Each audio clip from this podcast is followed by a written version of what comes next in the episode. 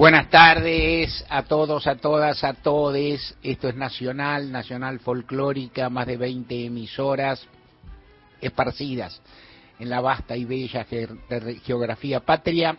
Y vamos a estar eh, con este programa hasta las 5 de la tarde, un programa que tiene una diversidad temática que te puede llegar a impresionar, pero no mal, te puede llegar a impresionar bien, te puede llegar, creo, a acompañar y a complacer, así que te pedimos por favor que te quedes con nosotros ya te vamos a ir dando indicios acerca de todos de todos o parte de las cuestiones que vamos a abordar. Mariana Fossati, buenas tardes, ¿cómo le va? Buenas tardes, eh, esperando la diversidad de contenidos de este programa. Eso viene, viene, eso está en el, en su código genético. Que nos sorprende hasta nosotros mismos. Hoy no vamos a hablar, ¡Oh! lo único que no vamos a hablar son de códigos genéticos, pero está...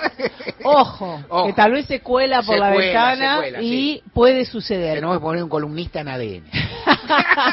Para sumar más temáticas, más diversidad, más ideas, invitamos a las y los oyentes a que se comuniquen 0810 2220870 para grabar un mensaje 113 870 7485 para escribirnos un WhatsApp y además de todo lo que quieran decir, pueden empezar a elegir sus canciones. O sea que se hay que quedar. Hay, en general, en general está fresco en la Argentina, por decirlo menos. Buen día para quedarse adentro, en el laburo, en la oficina, y prestar mucha atención o la que se pueda. Vamos a pasarlo bien. Victoria, además, y buenas tardes. Buenas tardes, buen lunes para todos, buena semana. Eh, ¿Quieres que te cuente con qué vamos hoy? Déjame que te cuente. ¿Te imaginas un satélite que tenga el tamaño de una latita de gaseosa? Hmm, no me imagino. Ah, bueno. Me cuesta, porque yo lo pienso más de tranquilamente como de una pelota de rugby muy inflada como piso. Y tal vez algo más, un mapamundi gordo. No, no. Te, fuiste, te fuiste y mucho. De fierro, no, no, para nada. Mucho, mucho, mucho menos. Tiene el tamaño de una latita de gaseosa, pesa nada más que 200 gramos. Y lo está haciendo un grupo de estudiantes de un colegio secundario de Mar del Plata. Con ellos vamos a hablar esta tarde. Qué bueno, qué lindo. Gustavo Vergara, buenas tardes. ¿Cómo andas, Mario? Bueno, fin de semana cargado de fútbol, campeón mundial juvenil Uruguay, ¿no? Una proeza, otra proeza uruguaya, ¿eh? que un país tan chico saque tan buenos jugadores que lamentablemente se le van muy rápido, ¿no? Porque todos estos campeones del mundo están jugando eh, en Europa, son europibes como los nuestros también. Manchester City, campeón de Europa, estaremos hablando de River que hoy enfrenta a Banfield, se le acerca Talleres peligrosamente a River, así que veremos entonces qué puede eh, transcurrir en una jornada que tiene varios partidos hoy del fútbol de primera división por la fecha 20. Está bien, y en la Copa Libertadores afamos. Sí, no, no.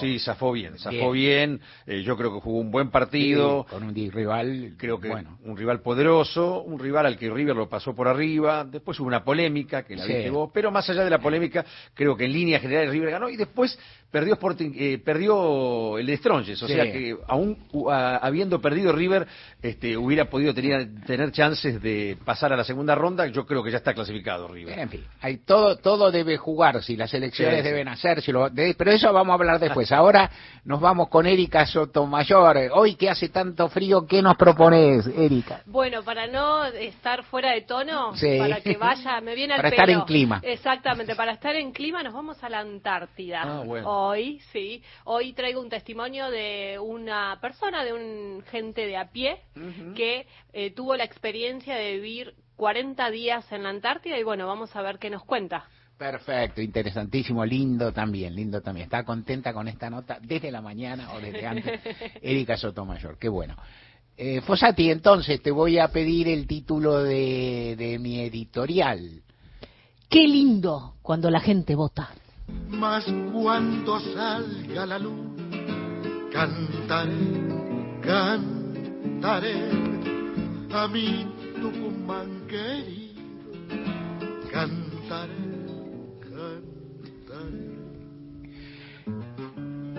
Vamos a empezar, por algún lado vamos a empezar por, a recordar a Tucumán, este tema que es hiper característico de nuestro programa, entre otras gracias y ayer se votó y entonces ayer se votó en cuatro provincias elecciones diversas no solo por ser distintos territorios sino porque se, se, elegían distintas clases de, de, autoridades o de figuras o de boletas sobre todo te lo cuento rápido pero me gusta empezar por un lado, voy a empezar, eh, rápidamente diré la primera significación, la más evidente, los resultados de ayer, la que yo creo que es más evidente.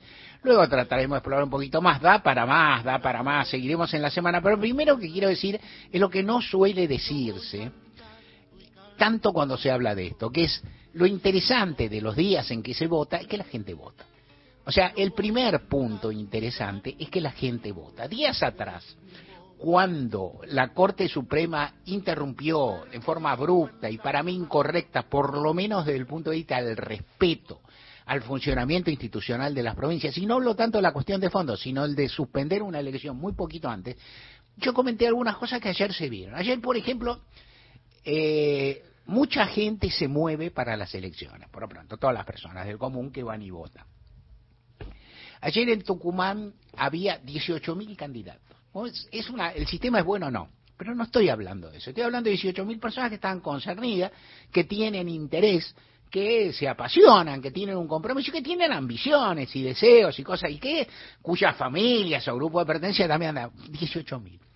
Como en Tucumán el sistema de listas es muy trabado, en San Luis también, pero en Tucumán es un poco peor y aparte es más grande, en cada mesa podía haber 10, 15, 20 fiscales. Ahora, toda esa gente va, va ese día y está todo el día. Entonces, a partir de ahí es, muy simpático, queda muy bien y es periodísticamente, es periodísticamente hegemónico correcto desdeñarlos. Decir, van porque le dan un sándwich, van porque son fanáticos, van porque lo llevan en bondi. Anda vos. Ojalá que muchos de ustedes lo hayan hecho y calculo que sí por la por ahí por la característica, la tipología del público de este programa, andamos un día entero de autoridad de mesa. Sentate ahí, la gente piola, más o menos se bien todo el día, te levantás a las seis, a las siete. No digo ya para los que somos urbanos y tenemos la escuela seis cuadras, siete cuadras, diez cuadras por pavimento. Gente que la tiene lejos van. ¿Cuántos van? Muchos. Siempre es noticia decir cuántos no fueron, pero muchos fueron, miles fueron. Fueron y participaron, fueron y se expresaron, fueron y decidieron el destino parte del destino, un sector del destino, por lo menos de dos provincias, aquellas que eligieron gobernador. Fueron participantes, fueron protagonistas, y eso es interesante. Eso es la, eso es, el, es la savia de la democracia, y es bueno no olvidarlo nunca. Ayer vi, recorriendo Twitter, que lo hago a menudo, un tuit de Victoria de Masi. Victoria Masi estaba sorprendida ayer. Contalo, ¿por qué estaba sorprendida? Eh, vi pasar un, un tuit que decía que 21 personas en Tucumán se habían acercado a votar, tenían pedido de captura y terminaron detenidos. Lo que me invita a pensar si es gente tonta o muy valiente. Claro, ninguna, y yo creo que no es ninguna cosa. Y a mí tu, tu comentario, tu pensamiento me refrescó algo que esto realmente me lo descontaba mi viejo hace más de 40 años, porque desdichadamente mi papá murió hace 40. Entonces, 40 y algo. Hace más de 40 años mi viejo me contaba lo mismo, esto sucedía.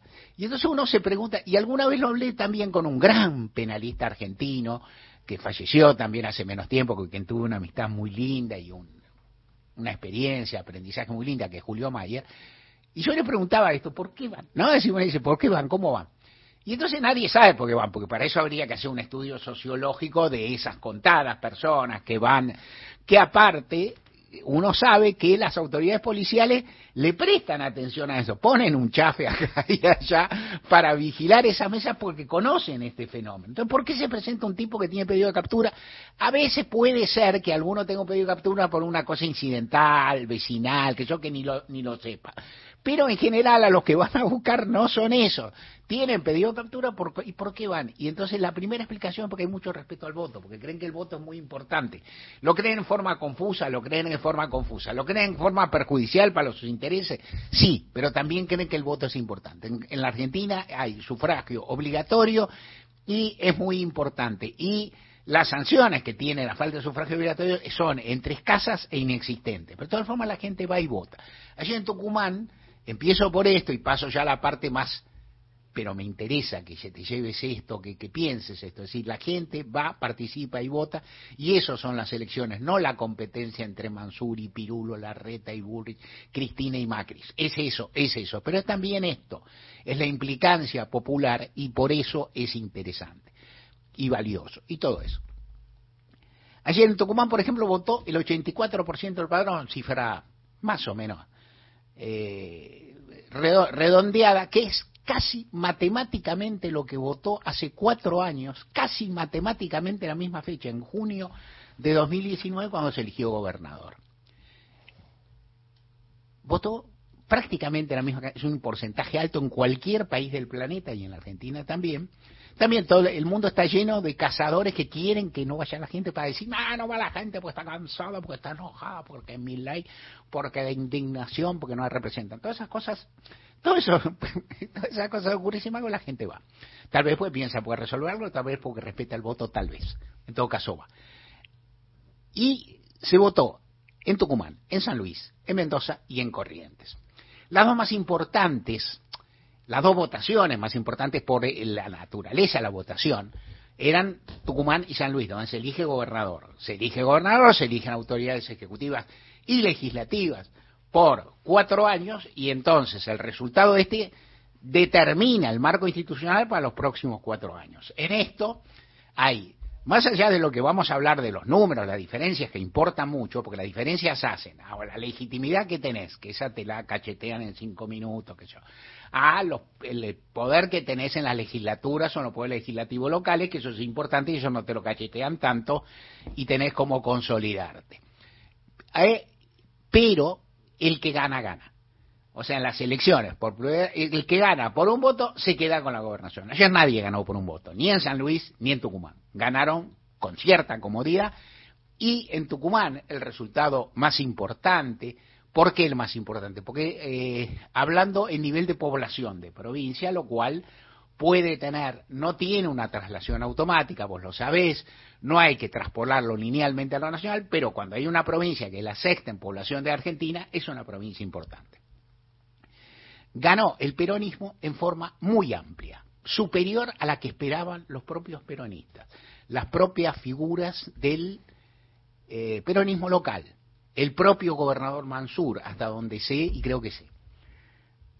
Pensaban ganar, Mansur era muy entusiasta y pensaba que a ganar por más de dos dígitos, ganó casi por 20 puntos, que es una diferencia muy grande para una fuerza de Cambiemos que tenía, tiene un candidato Sánchez, que es una figura relativamente nueva al radicalismo, que se supone que tenía Raster, que es una gran elección hace apenas dos años, pensaban que la elección iba a ser más reñida. No lo fue. En el medio, sabemos, intervino la Corte Suprema. Sabemos cómo, si el voto, si la presencia de la Corte Suprema interfirió algo o no, en Tucumán no lo sabemos me preguntás, ¿y el palpitómetro de Weinfeld? El palpitómetro de Weinfeld es que influyó a favor del peronismo.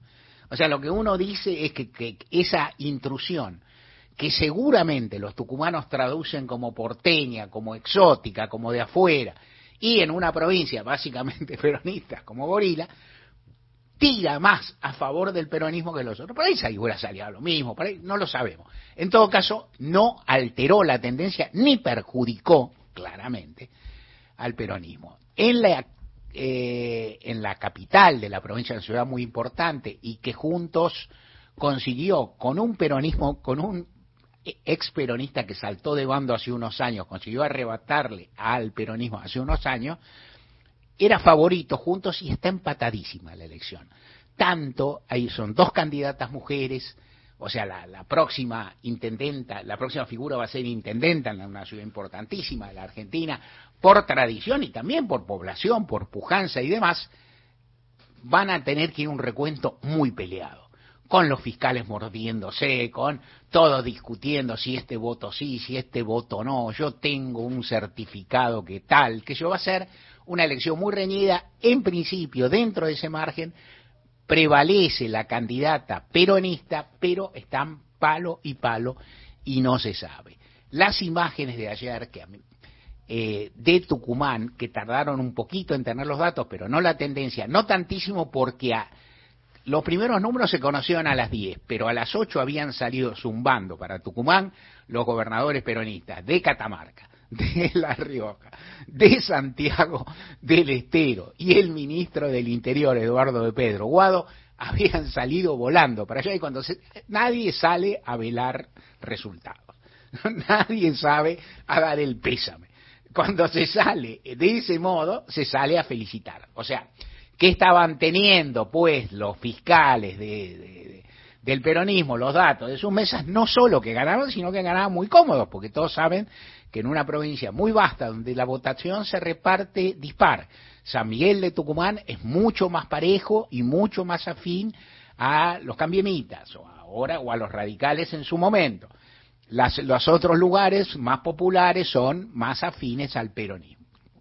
En ese mismo plano, en ese mismo plano, impresionó el resultado, en contra, el resultado que obtuvo la dupla patibularia Javier Milei Ricardo Bussi. Javier Milei, Ricardo Bussi también fue candidato a gobernador hace cuatro años y obtuvo el 3, casi el 14%, 13,80 y tanto, algo así.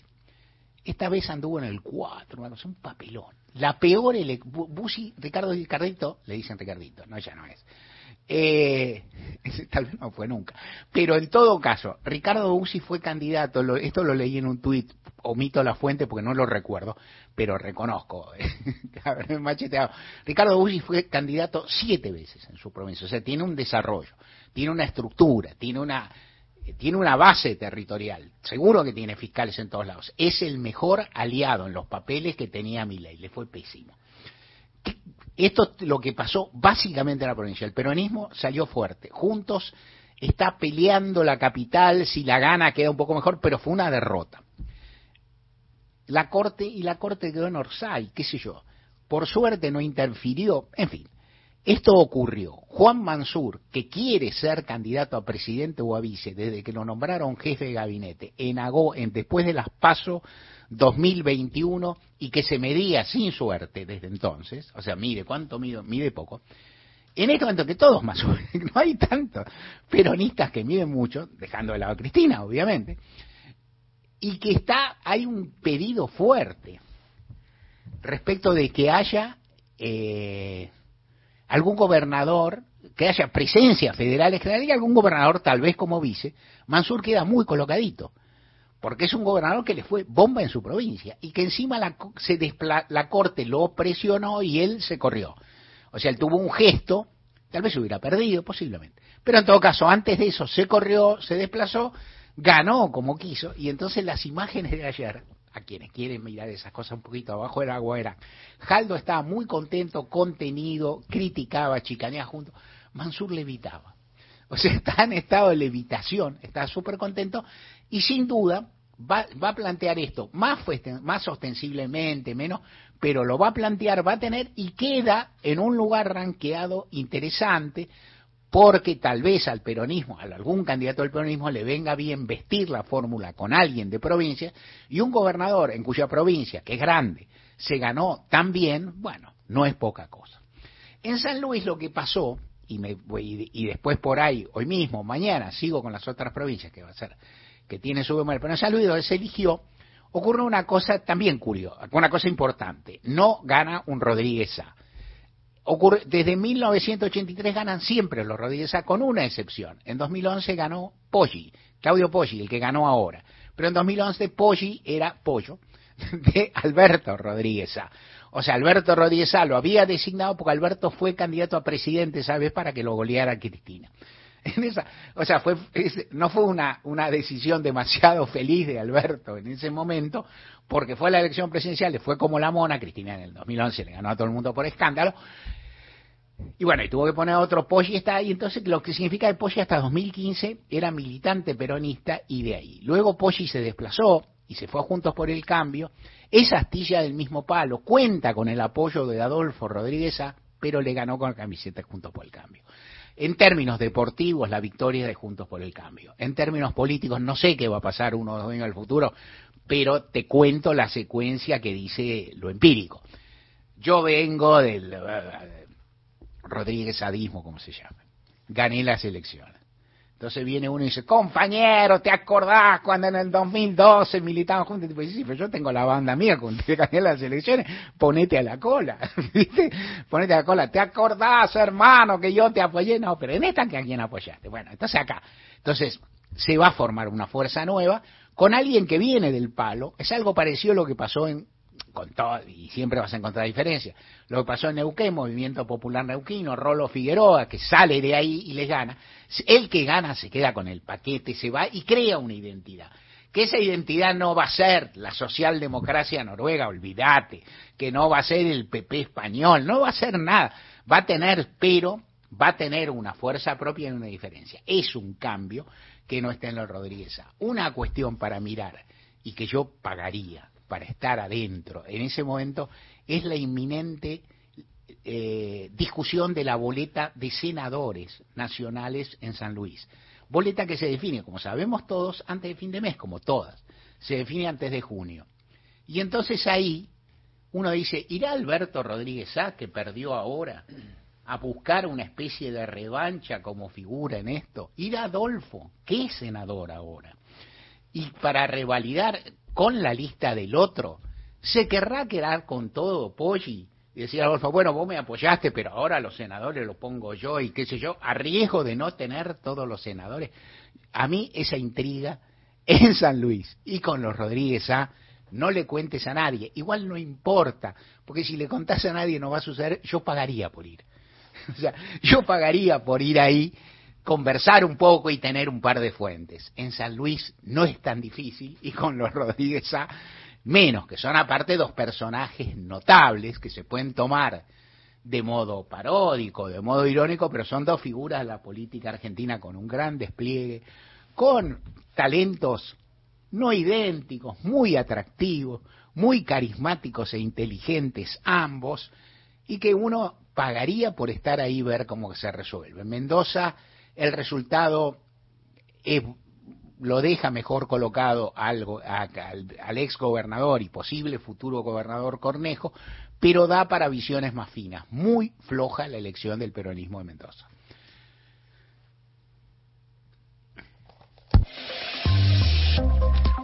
Encontrá los podcasts de la radio en nuestra web, radionacional.com.ar.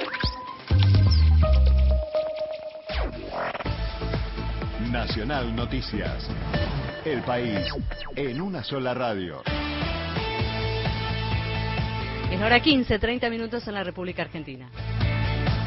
El BID aprobó 35 millones de dólares para el desarrollo de inteligencia artificial en Argentina. Los fondos se destinarán al programa de apoyo a las exportaciones de la economía del conocimiento. La iniciativa tiene por objetivo asistir el desarrollo del sector y su inserción internacional. Así lo indicaron en un comunicado los Ministerios de Economía y de Ciencia y Tecnología y la Agencia Nacional de Promoción de la Investigación, el Desarrollo Tecnológico y la Innovación, ejecutores de este préstamo. A partir de este financiamiento, cuyo plazo de devolución es a cinco años, se proponen fortalecer el ecosistema, promover el desarrollo y la adoptación de nuevas aplicaciones basadas en inteligencia artificial.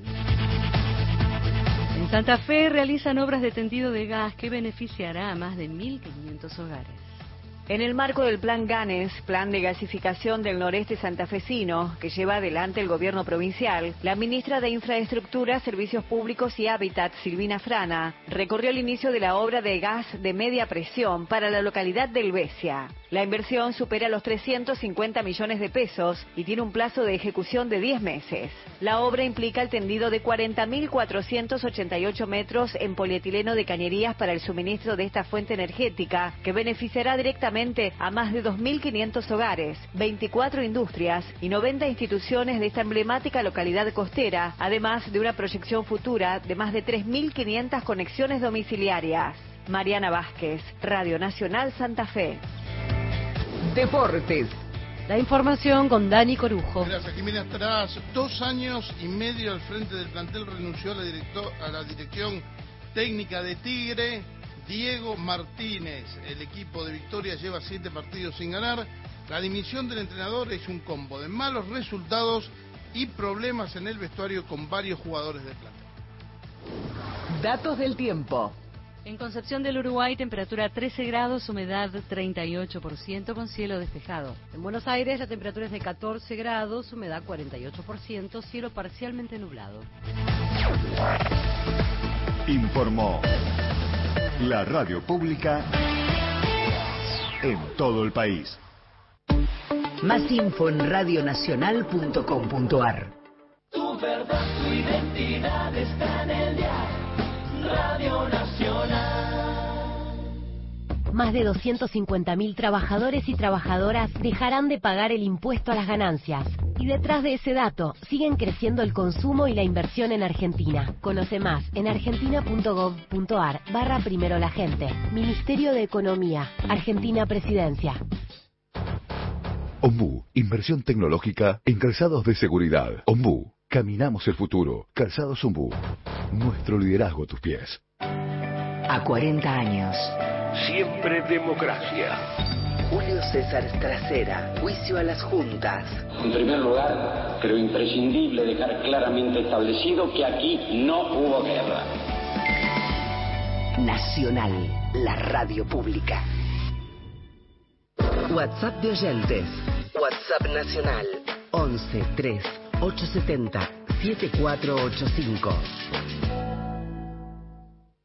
De lunes a viernes. De 15 a 17, Gente de a pie, con Mario Weinfeld.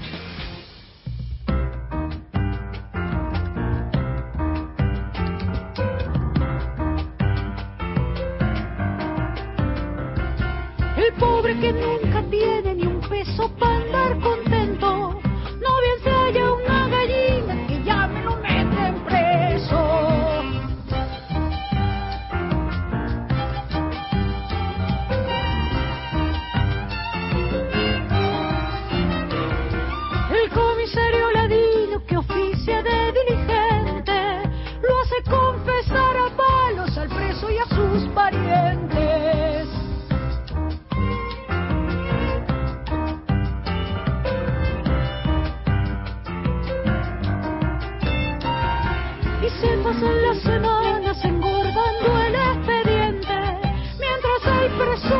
preso suspira por un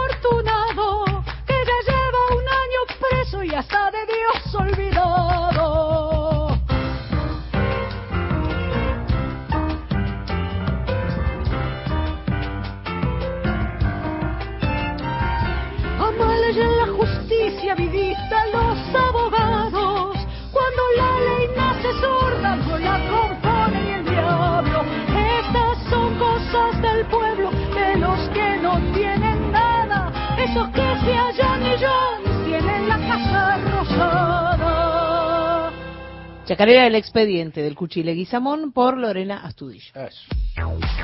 Toda la información y el mejor análisis en Gente de a pie. Con Mario Weinfeld. Vamos,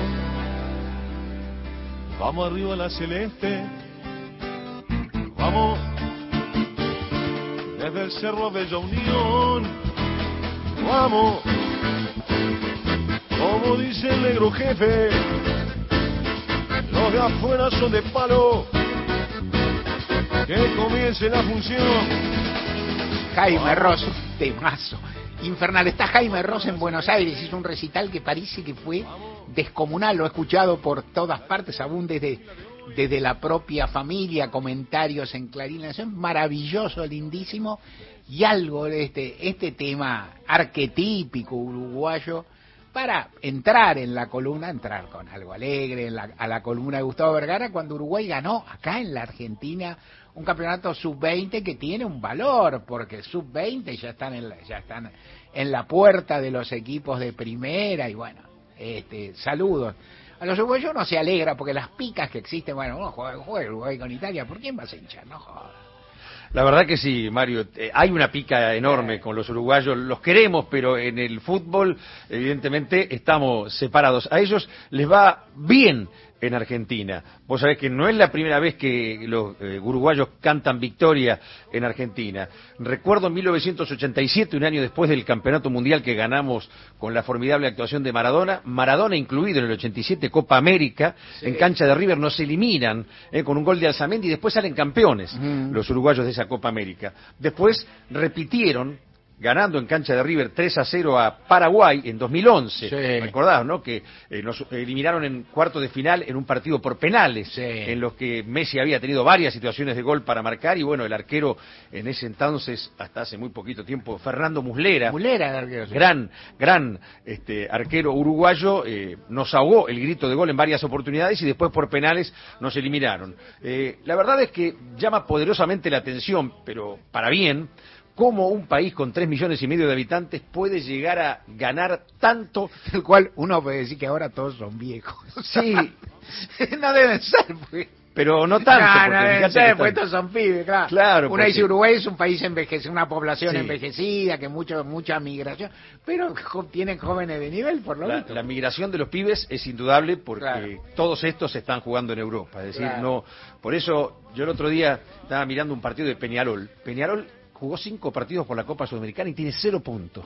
es decir, el campeón del siglo, el campeón del siglo pasado, está penando por estos años. Nacional es otra historia, Nacional está peleando por una clasificación en la Copa Libertadores y está mucho mejor parado. Pero el síndrome de los uruguayos es justamente es el escape de los futbolistas hacia el exterior mucho más rápido que en Argentina. Argentina se puede dar el lujo de retener algunos futbolistas de vez en cuando. En cambio Uruguay no. Eh, ya se los llevan antes de que lleguen a primera división, lamentablemente. Pero bueno, la Celeste tiene una historia tremenda campeón en París en 1924 y en Ámsterdam en 1928 los Juegos Olímpicos. Por ello ellos, dicen que tienen cuatro Copas del Mundo. Porque cuando no estaba en la Copa, del, mundo todavía, eh, para ellos la Copa del Mundo era justamente los Juegos Olímpicos. Pero bueno, eh, después recordamos la, del 50 con el gol de Gigia este, a Barbosa, que fue el arquero que quedó como, este, como el mártir de lo que fue la derrota brasileña. Y obviamente en el 30 que nos ganaron 4 a 2 un equipo argentino que ganaba 2 a 1 cuando terminó el primer tiempo, pasaron algunas cositas en ese entretiempo y Uruguay finalmente se llevó la victoria. Pero digo con esto que la verdad es que es admirable lo de Uruguay, porque ayer, viendo el partido, no solo ganó Uruguay, sino que ganó muy bien. Generó muchas situaciones de gol, era el merecedor del triunfo que se dio prácticamente sobre la hora tiene algunos jugadores realmente notables que van a hacer eh, evidentemente campaña en Europa y van a hacer campaña en el seleccionado de Bielsa, que se prepara para jugar una serie de amistosos ahora en Uruguay, justamente en el debut de Bielsa eh, como técnico. Ayer eh, cruzaron la frontera, dicen que en el fin de semana 72.000 uruguayos, según la eh, explicación de migraciones, y hubo más de 40.000 en la cancha. Más de 40.000 uruguayos había en el Estadio Ciudad de la Plata, donde alborozados los uruguayos se quedaron con una Copa del Mundo, eh, desmintiéndolo a Mbappé, como lo dijo el Chiqui Tapia en un tuit, porque el Chiqui Tapia recordó alguna declaración de Mbappé antes del Mundial, en la que dijo que los jugadores de Sudamérica no tienen el roce que tienen los europeos y por eso Europa siempre gana tanto en los títulos del mundo. Sin embargo, sin embargo, el Chiquitapia le recordó a Mbappé que ahora Uruguay es campeón del mundo sub-20, Brasil es campeón del mundo sub-17 y campeón olímpico y Argentina es campeón del mundo mayor. Es decir, América evidentemente tiene un fútbol considerable como para hacerle frente a Europa, más allá de a nivel de clubes, que a nivel de clubes uno habla de otra cosa porque viendo al Manchester City, que no jugó en su mejor vención el sábado, pero uno ve que es una especie de selección de selecciones, ¿no? Ese equipo que dirige Pep Guardiola, que se llevó la orejona enfrentando al Inter, en un partido muy parejo, ¿eh? Que muchos pensaban que el Manchester se la llevaba fácil y le costó muchísimo, le costó muchísimo al Manchester, pero bueno, por primera vez en su historia el Manchester campeón de Europa, Mario, así que eh, esto también es disfrutable por parte de un par de argentinos que juegan allí, como Maxi Perrone, ex hombre de Vélez, y fundamentalmente Julián Álvarez, que no jugó ni un minuto, no lo puso Guardiola, pero es factor importante. La fuerza que hacía la gente, le dice, cómo es notable todavía el arrastre de estos hinchas de selección, que yo digo, bueno, yo soy de River, pero yo conozco gente que no es hincha de River, que quieren que el argentino juegue, ¿no? El argentino a selección, los jugadores de selección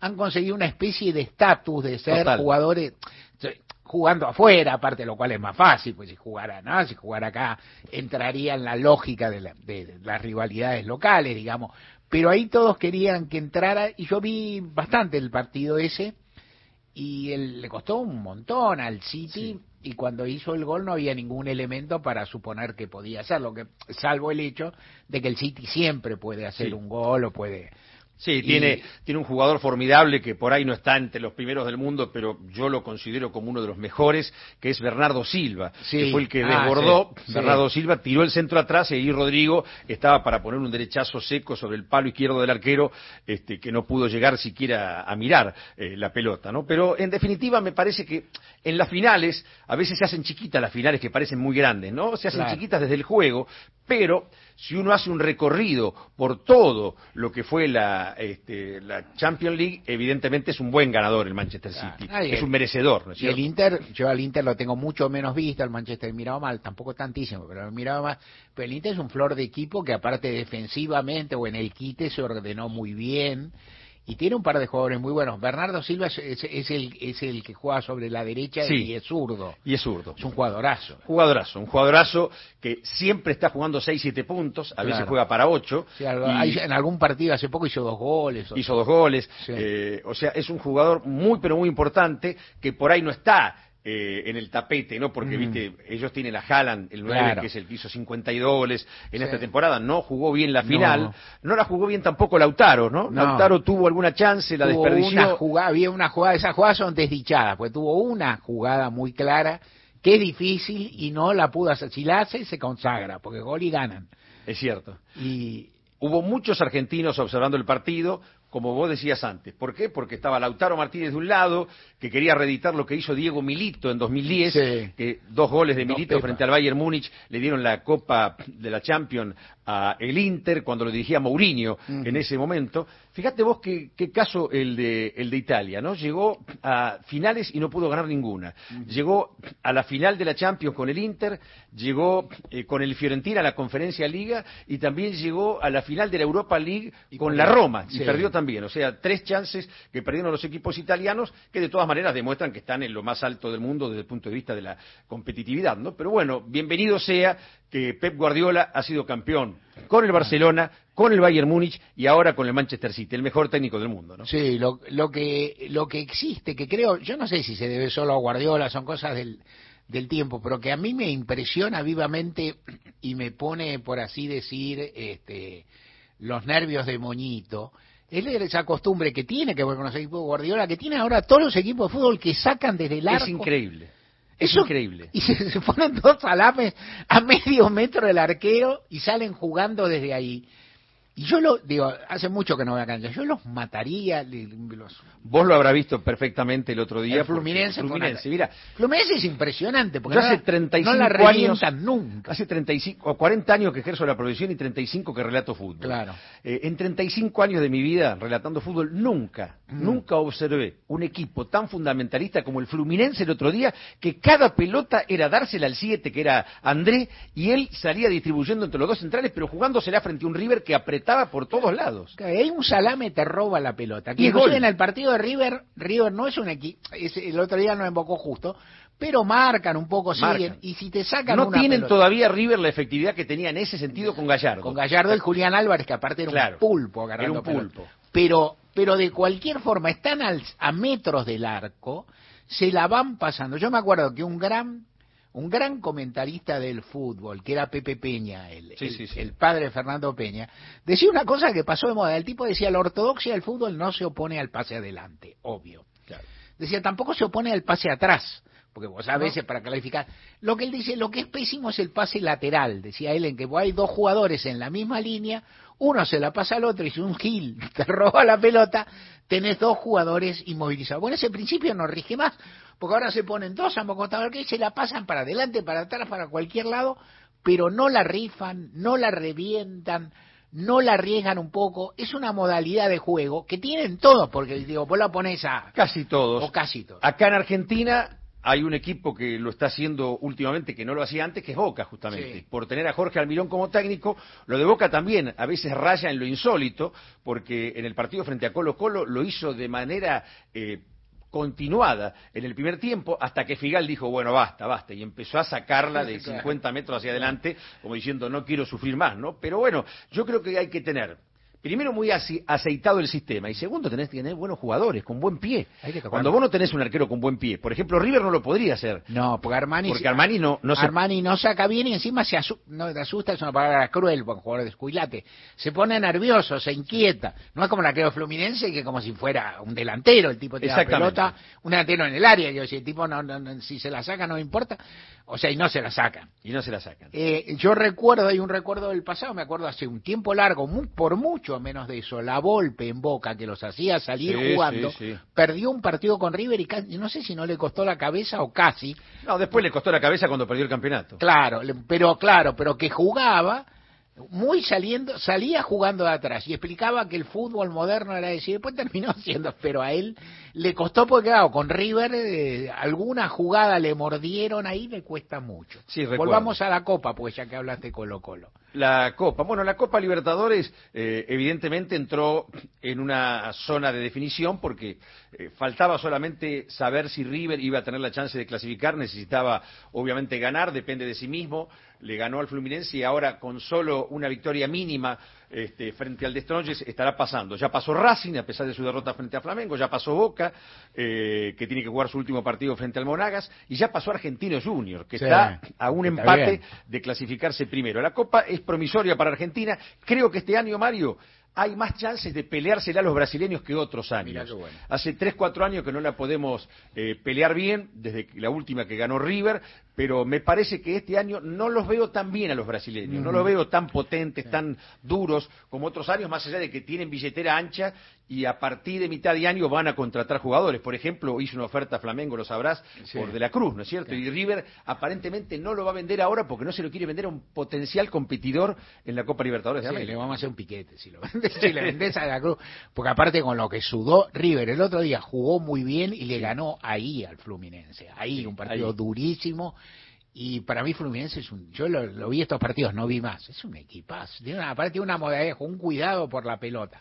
Y el otro día no jugaban un par de grandes, jugaba Marcelo, que es un jugadorazo que viene del Real Madrid, eh, Le faltó toda la ala izquierda, no jugó ni Keno ni Alexandre, que juegan en la mitad de la cancha, y Marcelo, que es el lateral izquierdo reconocido por el Real Madrid durante tantos años, ¿no? Así que bueno, bueno, divertido todo esto, bueno, vamos a seguir participando. Así es, eh, hoy River participa, sí, ¿eh? hoy, juega, hoy juega 19 partido, con Banfield, recordemos, River lleva un punto a Talleres, pero tiene dos partidos menos, tiene que jugar River hoy por la tarde frente a Banfield y el, el sábado que viene, 21 horas, frente a Defensa y Justicia, los 64 minutos que faltan jugarse. ¿El sábado este? El sábado, el sábado 17 de junio. Ah, porque no hay fecha acá. Porque no hay, hay fecha FIFA, entonces aprovechan. Hay tres partidos que se tienen que jugar. Unión Lanús, Racing Vélez y River Defensa y Justicia. buen programa para Weinfeld el sábado. Lunes. Todos los días, Nacional. La radio pública.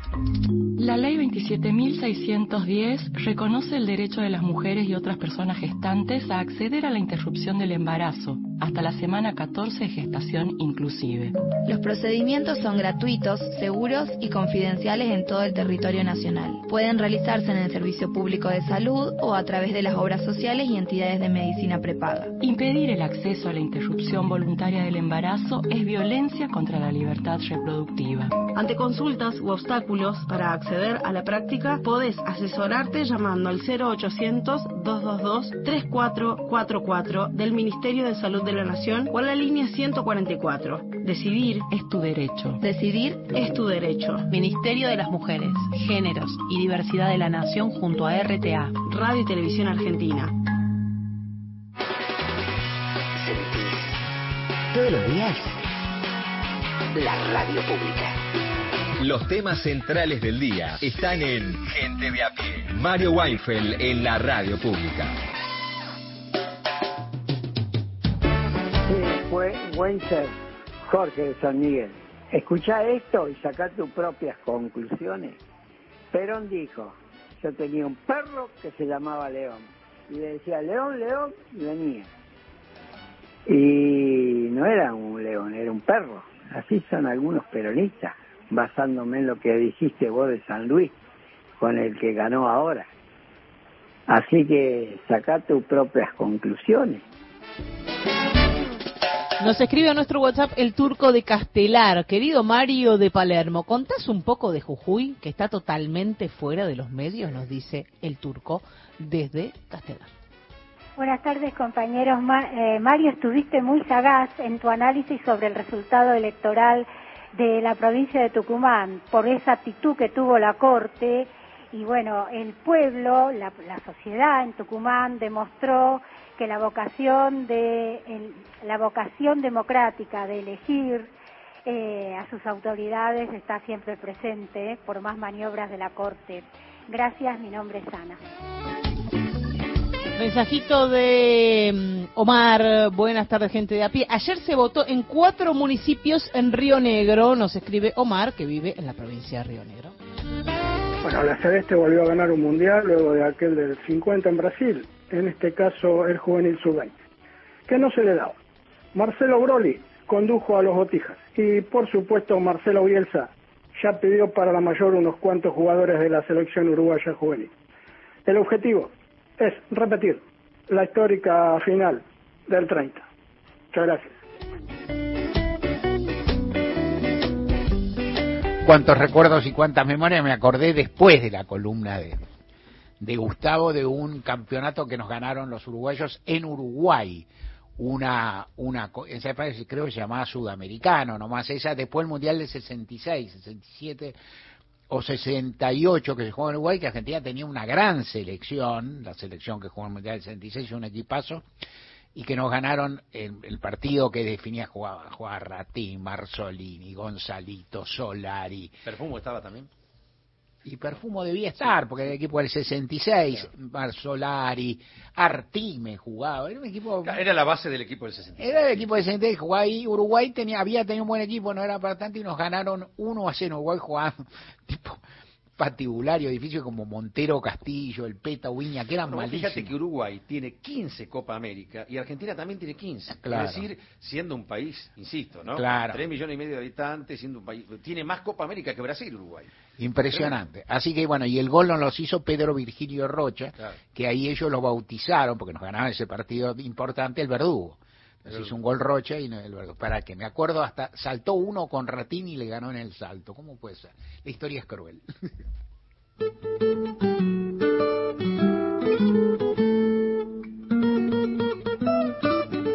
Y sabés lo que me vienen ganas de contar, Vicky, aunque yo le dedicaría un seminario, y de hecho alguna vez le he dedicado. Eh, Ricardo Bussi estuvo a nada de ganar la gobernación de la provincia de Tucumán en el año 1999. Vos no tenés por qué recordarlo porque vaya. Pero ocurrió un hecho que es interesantísimo para muchas cuestiones, que es lo siguiente. Los candidatos eran Ricardo Bussi por Fuerza Republicana del partido del papá, de, de Eduardo Bussi, el, dictador y el, y el terrorista de Estado. Había un candidato peronista que era Julio Miranda, había un candidato radical que era uno de los camperos, una familia radical muy tradicional, y había otro candidato, y le pido disculpas al público si me equivoco, creo que no, que tenía un partido propio, un personaje local, que tenía un cierto arrastre que se llamaba Parajón, que iba en bicicleta a los pueblos, tenía una cosa, un tipo populista, ubiquemos la época. Era del ala no, no, no, no menemista, no, no, no menemista quiero decir no, no, no neoliberal, otra cosa. Bueno, eran los cuatro. La elección se realiza y como ocurre en Tucumán el escrutinio tarda mucho, lo cual es muy común, insisto, por el sistema. Tarda, tarda, tarda y no aparece un dato a la noche ni a cañonazo. Pero las bocas de urna le dan la victoria a Ricardo Bussi. Entonces, a la noche, cuando llega esa noche, Julio Miranda, el candidato del peronismo, su principal rival, reconoce la victoria de Bussi a partir de las bocas de urna. Y luego la reconoce Campero, el radical. Y luego la reconoce Parajón, el independiente. Bussi festeja y todos los diarios del país y los apodados nacionales vamos detrás de eso y decimos que ganó Bussi. Y escribimos, yo quien les habla, inclusive escribí un análisis, yo en realidad, porque encima cada uno, viste, sea acá lo que quiere, entonces yo en realidad lo que plantea en ese momento, como el partido de Bussi venía de gobernar, y este era el sucesor de una dinastía patibularia, yo lo que decía que tenía que haber habido una coalición entre peronistas y radicales, algo que está en boga en la época por el peso que tenía el menemismo. Y eh, para enfrentar a Bussi. Y entonces yo decía, visto. no, había visto, decía yo de capital. Bien. A la mañana siguiente me llama, temprano, el director del diario y dice, tengo una buena noticia y una mala para darte. Digo, a ver, empezá por la mala, la nota que escribiste está mal. Bueno, qué sé yo, porque la buena es que perdió Bussi. Había perdido o sea, se contaron los votos y se había perdido. Hay quien cuenta que en ese conteo de votos, yo qué sé, la elección era muy pareja y la perdió. Y ganó Julio Miranda y fue gobernador. Y listo. En ese momento, y fue gobernador, el episodio es ese. Todos creímos en la boca de urna, todos, y creímos en la boca de urna porque teníamos fuentes independientes que la convalidaban. Ojo, estamos en el manual del periodismo. Y las fuentes independientes eran las mejores, los partidos contrarios al que ganó. No hay mejor fuente. ¿Qué fuente? Bueno, todos dicen, no, la fuente son los papeles. Ah, anda friquinoto cuando cerras el diario. Viste, te, puedo decir, Clarín va a salir con que ganó Bussi, Nación va a salir con que ganó Bussi, y voy a decir, hay que esperar a los votos, va a decir, porque te matan, sobre todo si gana Bussi. Si no, no, ¿qué es lo que en general ocurre? Digo, porque nadie se da por perdido tan fácil. ¿Qué pasó? No sabemos. De a partir de eso hay muchas, habría que escucharlo en off a Felipe Yapur, cuando cuenta estas cosas, pasaron muchas. Y entonces bueno, teníamos que explicar, que yo teníamos que explicar. Y entonces yo le dije algo, esto es para charlarlo con Vicky, no ahora que estamos sin tiempo, cualquier día y más allá y todo. Entonces yo en ese momento le dije, en el año 99 le dije al director, yo no escribo más. No escribo más, porque yo soy el último salame, no dije exactamente el último salame. Soy un salame, expliqué una elección que no sucedió, publiqué toda una explicación, no escribo más. Y entonces Ernesto Tiffenberg me dijo con todo cariño, vos tenés que escribir, vos escribís muy bien, en general tus artículos aciertan muy a menudo, están muy bien, y aparte, ¿sabés qué? Nos equivocamos todos. Entonces, si nos equivocamos todos, no es para tanto. Y lo que me quedé pensando después es que si otra vez se te planteara lo mismo, te volverías a equivocar. Te volverías a equivocar porque el peso de las fuentes es muy grande. ¿Cómo hacer? Digo, los, los grandes salames fueron los otros. Nosotros fuimos detrás. Decir, bueno, pero vos tenés que comportarte como una academia, no te comportás como una academia de periodismo, vos te comportás como, es así. La historia es preciosa y después hay quien dice, en el medio una manito negra, ¿qué le pasó a Julio Miranda esa noche que no se, el domingo, al, lunes, que no cuidaba los votos? ¿Hubo algo? no importa. Nacional Noticias. El país en una sola radio. Las 16 en la República Argentina. Grandes empresas fueron multadas por la Secretaría de Comercio por irregularidades en la comercialización de sus productos.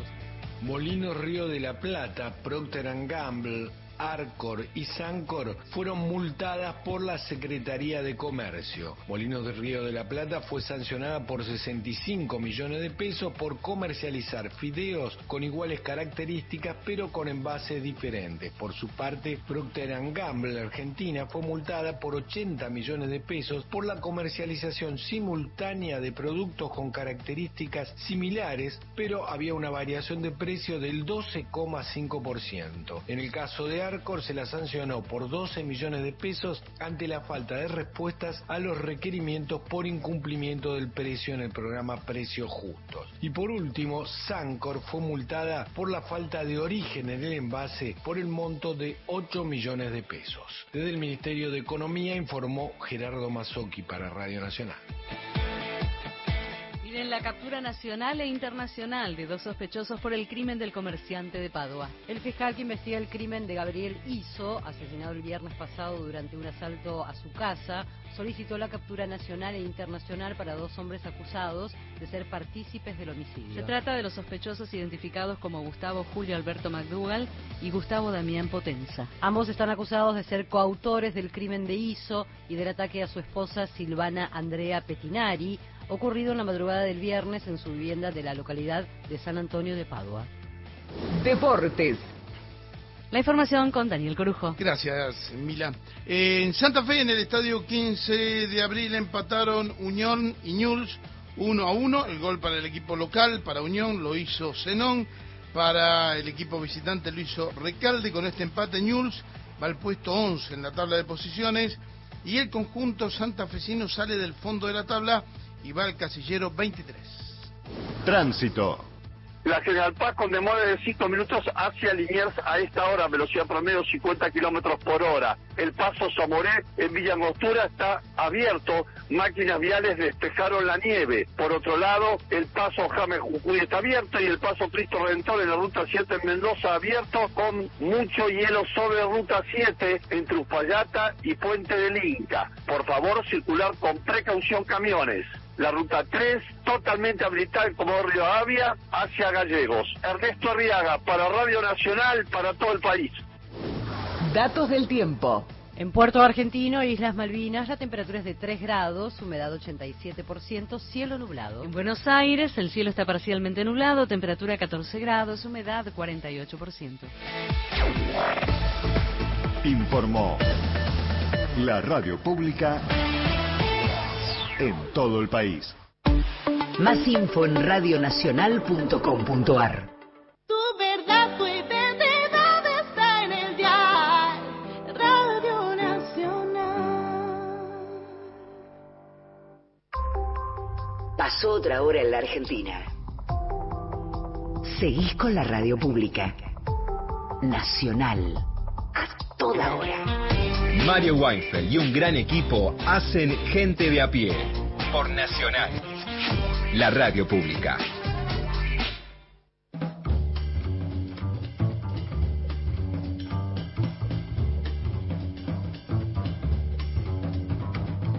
El equipo de gente de a pie está integrado por Mario Weinfeld en la conducción. En la producción, Paula Nicolini, Erika Sotomayor y Miguel Fernández. En la operación técnica, Natalia Liubarov y Pepe Undiano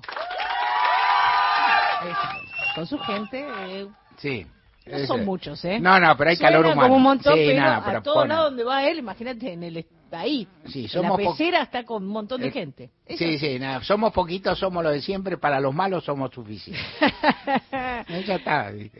En el control central de Radio Nacional, Luciano Chiquito Profili.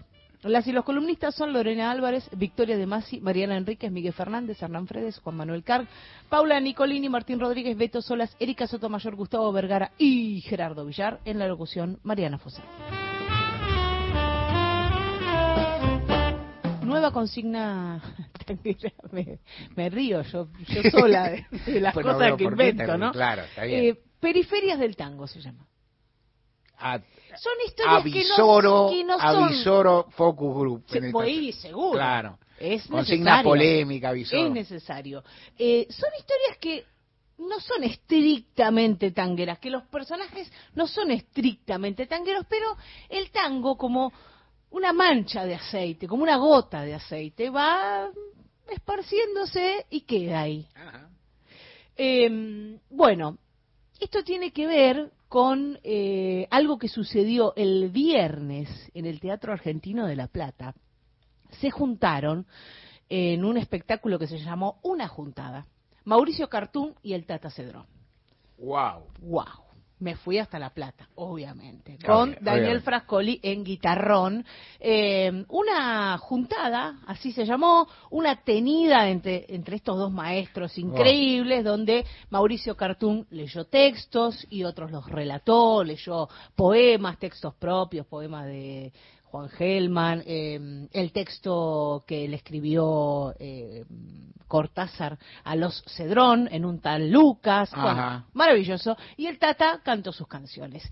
Y en este y ahí surgió la idea de, esta consigna porque contó Mauricio Cartum que cuando nacieron sus hijos, eh, él sintió que tenía que dejar el teatro, la dramaturgia y todo lo demás y dedicarse a alguna actividad seria. Por lo tanto, se puso a vender electrodos para soldadura. Eso es lo que hacía. Y dice que le iba bien. El tipo vendía electrodos a la ferretería, distribuía electrodos. Pero algo no le cerraba del todo de esa actividad, había dejado totalmente la actividad artística y un día estaba en zona norte, sube a su auto después de entregar unos electrodos, prende el equipo de música del, auto, seguramente un pasacassette en ese momento, principios de los 90, y escucha al Tata Cedrón cantando La cerveza del pescador Schiltigheim, que es un poema de mm, Raúl González Tuñón musicalizado por el Tata. Y ahí mismo, escuchando ese poema que termina, estamos en una encrucijada de caminos que parten y caminos que vuelven, dijo, yo tengo que hacer algo con esto. Se bajó del auto y empezó a dar vueltas a la manzana varias veces pensando qué iba a hacer. Entonces llegó a su casa y dijo, yo dejo de vender electrodos. Llamó a algunos amigos, les vendió humo, según él, de, para dar clase de dramaturgia en el... Eh, al, al, grupo Los Titiriteros del San Martín y algunos otros amigos, consiguió un par de laburos y dejó eh, de vender los electrodos esta es una historia periférica del tango porque eh, no es Mauricio Cartum estrictamente un tanguero, si bien le gusta el tango, pero el tango definió un cambio de vida para él que nos benefició a todos y a todas. Un ¿eh? cambio de vida que benefició a tantos, maravillosa ni idea tenía. bueno, vamos a escucharlo a ver si a alguien le cambia la vida, el Tata cantando este poema de Tuña.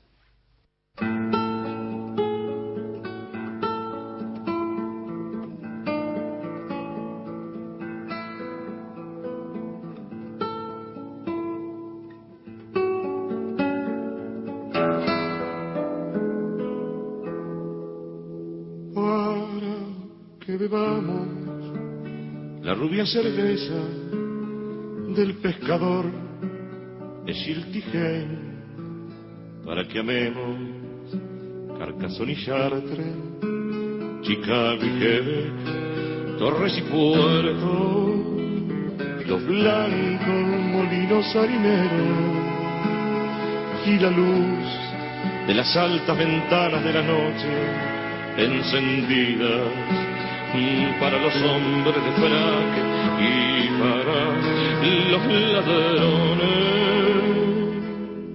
Y las islas en donde los canajas comen plátanos fritos y bajo el sol y bajo las palmeras entre ágiles mulatas suenan los ukeleles y las y las soles rojos latillos para Darío Milón tener un corazón ligero, vale decir amar a todas las mujeres bellas.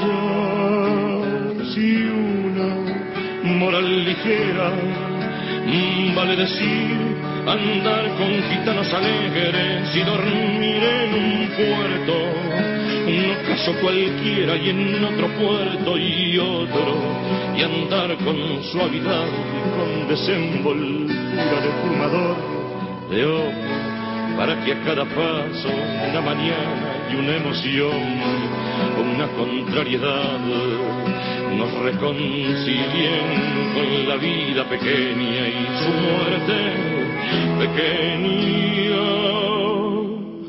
para que un día nos queden unos cuantos recuerdos decir estuve, estuve en tal pasión, en tal recodo estuve, por ejemplo, en la feria de oferta una mañana, con un trozo de asado, una amistad tranquila, la mesa clara, el perro, el buen hablar, y afuera las verduleras de París, chapoteando con los huecos en la nieve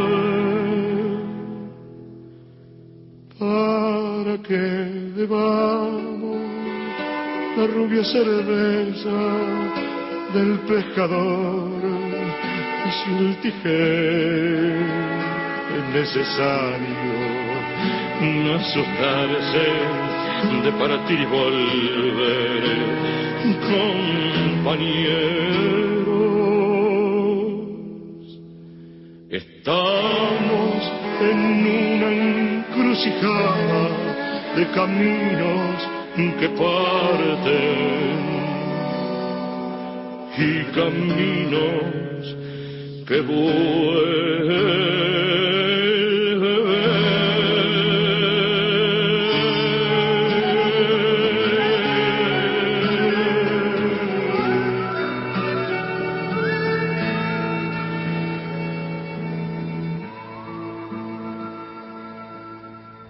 Escuchábamos es un poema de Raúl González Tunión, La cerveza del pescador de Gilles cantado por el Tata Cedrón, él también emocionado cuando ahí sobre el escenario le decía Mauricio Cartún que esta canción cambió su vida por eso de eh, es necesario no asustarse de partir y volver y aquello de la encrucijada de los caminos que parten y caminos que vuelven. O sea, esto lo cantaron en La Plata, lo cantaron o lo... Sí, lo cantó el Tata. Lo este- luego de que Mauricio Cartún contaba, contara esta historia eh, de cómo decidió dedicarse de lleno a la dramaturgia después de haber dejado en algún momento el mundo del teatro. Te voy a contar una incidencia en off, no Sí. se escucha a nadie. No, no, no. Yo no voy a ir nada hacer focus group, me entró gustando esta consigna, la vamos a bancar por lo menos hasta Bueno, mañana. Bien, bien. Porque si la- las próximas son la mitad de esta, te consagras. Vamos a, vamos a hacer un esfuerzo.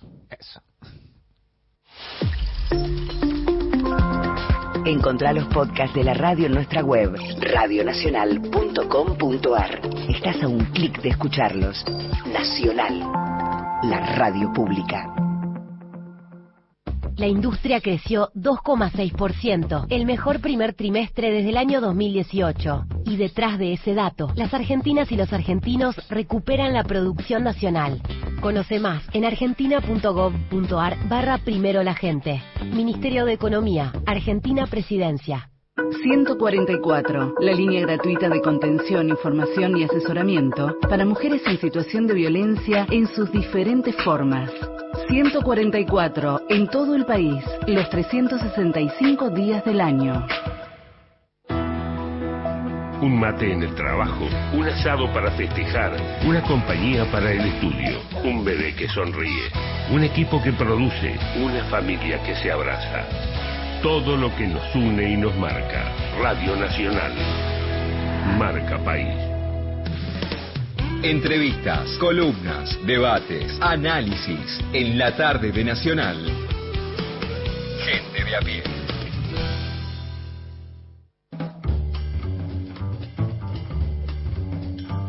Una linda historia de vida prometió Erika Sotomayor, la escuchamos. Bueno, Mario, habíamos prometido un viaje a la Antártida y el que fue es eh, Alberto Morales, que él es un artista plástica, plástico que a la edad de los eh, 10, 10 años tenía cuando comenzó a estudiar pintura y dice que desde ese momento eh, nunca más se detuvo. Alberto lo conocí en la Feria del Libro, cuando estuvimos hace poco tiempo y eh, se acercó humildemente a donde se hacía el programa eh, en esos días y para contarnos que estaba allí por motivo de la presentación de un libro de poesías en donde él había participado eh, haciendo eh, las obras, las imágenes.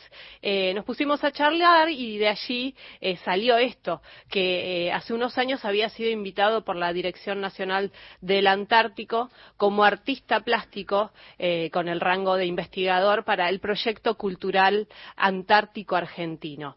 El proyecto eh, consistió en vivir 40 días en la Antártida y eh, volcar luego eh, toda su experiencia en su obra. Y ahí cuando él me estaba contando esto, mi radar de gente de a pie se activó y bueno, aquí estamos contando su historia. Eh, Alberto, como les dije, vivió 40 días en la Antártida y de alguna forma eso lo marcó eh, para toda su vida. Eh, y eso es lo que a mí me interesó, porque hace tiempo que quería eh, llegar a alguna historia que me, me lleve a la Antártida, pero no quería contar eh, eh, una historia de alguien que haya elegido ir a trabajar o elegido ir a vivir allí, sino que quería a alguien que le llegó la Antártida por algún lado. Y bueno, esto esto me vino al pelo porque, bueno, a él le llegó esta propuesta y sin preparación, prácticamente sin esperarlo. Eh, y bueno, ¿qué les parece si escuchamos a Alberto qué le pasó, qué sintió cuando le llegó la propuesta de vivir en la Antártida? La verdad que una alegría muy grande. Sentía que me había ganado un gran premio, que había ganado una beca. Era para mí una cosa muy loca pensar en viajar a la Antártida. Pensar que en la Antártida el país que más bases antárticas tiene es la Argentina con 13 bases. y la Argentina tiene presencia en la Antártida desde el año 1904, presencia ininterrumpida, y hasta y, durante 40 años no hubo nadie más viviendo en ese territorio, nada más que la Argentina. Eh, la, la, cantidad de población que hay por año en la Antártida hoy, que hay una barbaridad, serán 10.000 personas, 20.000 personas, y yo ser uno de esos que en el año mm, viaja a la Antártida, la verdad que soy un privilegiado en el mundo. Y mm, por supuesto que cuando hicieron la propuesta no dudé en absoluto, dije que sí de inmediato. Y una de las cosas que, mm, que hice fue, no, no quise nunca ni averiguar ni preguntar nada de dónde iba. Eh, no quería viajar con prejuicios. Quería que cuando llegara a ese lugar, que no sabía de qué se trataba, qué era, qué había, cuánto era el frío que hacía, dónde iba a vivir, nada, no quise preguntar nada. Eh, lo único que pensé es en ir y vivir lo que acontecía en el momento que estaba ahí, vivir el momento. Era vivir lo cotidiano, vivir el día a día. El año pasado Alberto publicó un libro llamado Al sur del sur, mi Antártida. Allí relata su experiencia vivida con textos, imágenes y sonidos, ya que con un QR se eh, tiene acceso a los sonidos que pudo grabar allí, los del viento, el agua, los chorritos del deshielo, el crujir de los hielos, los pingüinos, elefantes marinos, focas. También le agregó el sonido de un bandoneón para hacerlo así más argentino, podemos decirlo, y también su propia voz. También le pregunté a Alberto cómo vivió allí, cómo tomó estar en la Antártida, si le costó adaptarse, y esto nos respondió. Mira, yo lo tomé como un lugar de trabajo, yo fui a trabajar y la verdad que la naturaleza y ese espacio que mm, es como es literalmente otro planeta.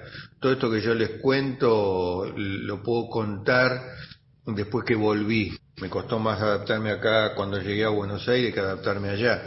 La verdad que todo es sorprendente, todo es maravilloso, los paisajes, eh, la, inmensidad, la inmensidad es, no se puede describir. Eh, el horizonte, el horizonte es algo de una presencia muy fuerte constantemente y ver la pureza, toda la naturaleza en estado puro y, salvaje.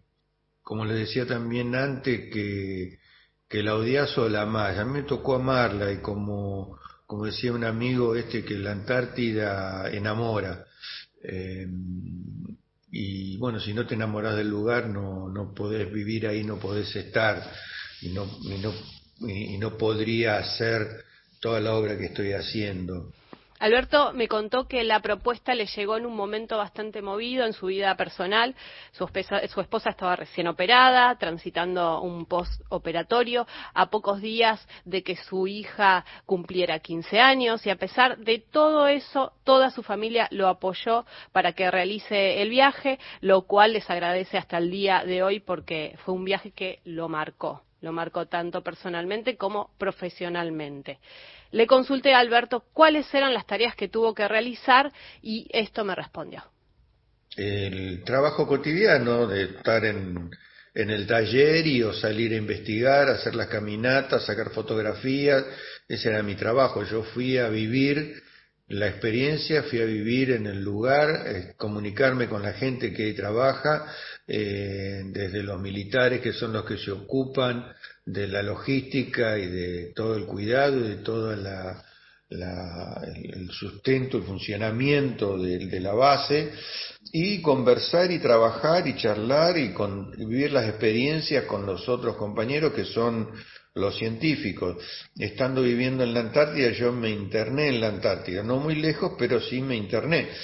Eh, yo iba con los que estudian, las chicas que estudiaban limnología, que son los que estudian la vida en las aguas dulces, eh, con los que estudian las aves. Acompañaba a uno que se ocupa, un científico que iba a revisar, a, ver las aves y las marcaba y les, tomaba muestras de sangre y también con los de los mamíferos con los glaciólogos fui a, al glaciar, eh, fue una experiencia maravillosa ir ahí al glaciar. Este, así que bueno, eso es parte de la vida y después me trabajaba y yo trabajaba y pintaba, me había armado el taller, me habían dispuesto un lugar para poder trabajar y trabajaba ahí todos los días, tomaba fotografías.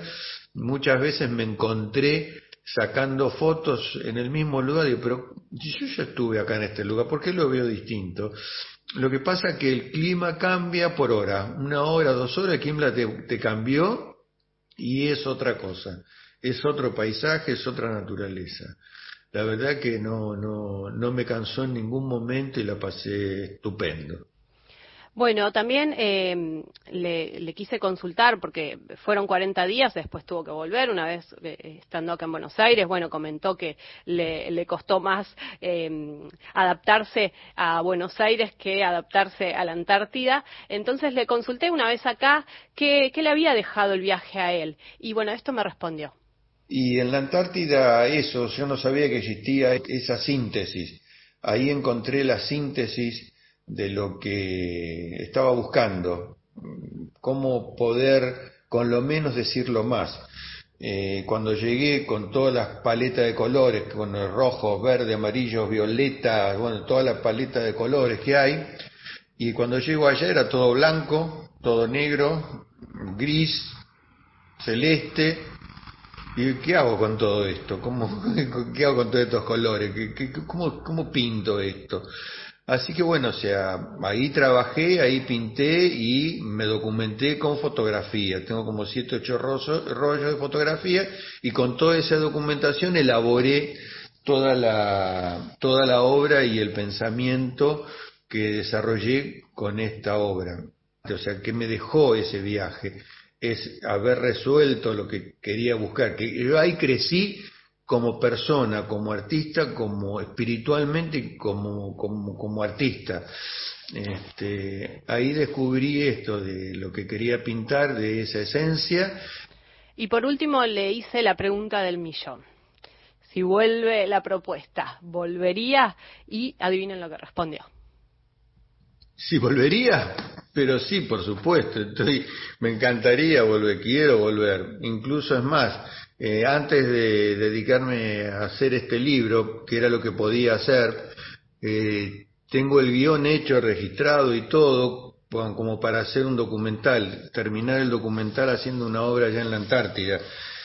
Tengo ese sueño de poder hacer este, un documental sobre la Antártida, poder ir a hacer, este, terminar, como cerrar el viaje haciendo este documental y por otro lado, tengo el sueño de poder hacer la experiencia en el Polo Norte, en el mismo paralelo 62 que es la base Yubani en el Polo, en el Polo Norte.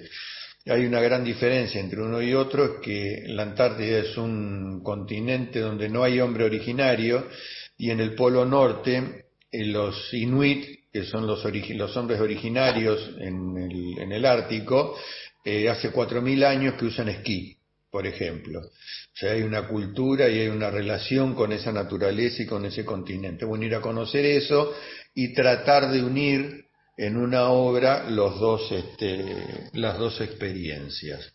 Bueno, allí escuchábamos a Alberto Morales, artista plástico que vivió 40 días en la Antártida y que esos eh, días se convirtieron en toda su vida, en su vida entera. Eh, para los que quieran conocer su obra, pueden visitar su página www.albertomorales. Allí encontrarán todas sus obras y principalmente todo lo que tiene que ver con su viaje a la Antártida, Mario. Lindísima columna, Erika, gracias. A vos. Somos gente de a pie. Vos y nosotros. Mario Weinfeld en Nacional.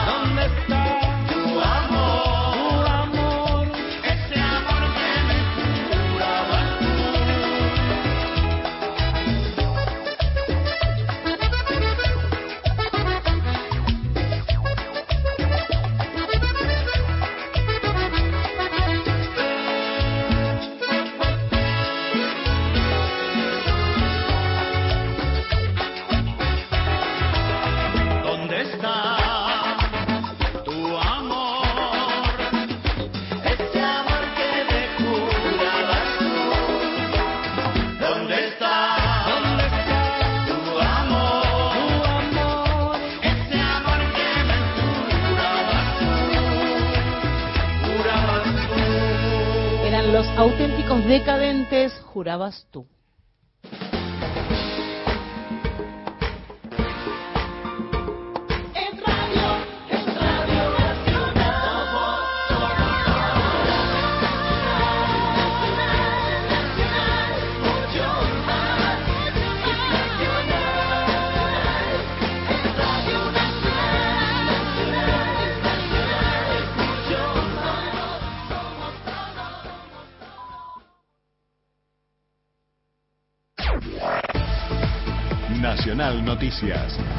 El país en una sola radio. Es la hora 16, 30 minutos en todo el país.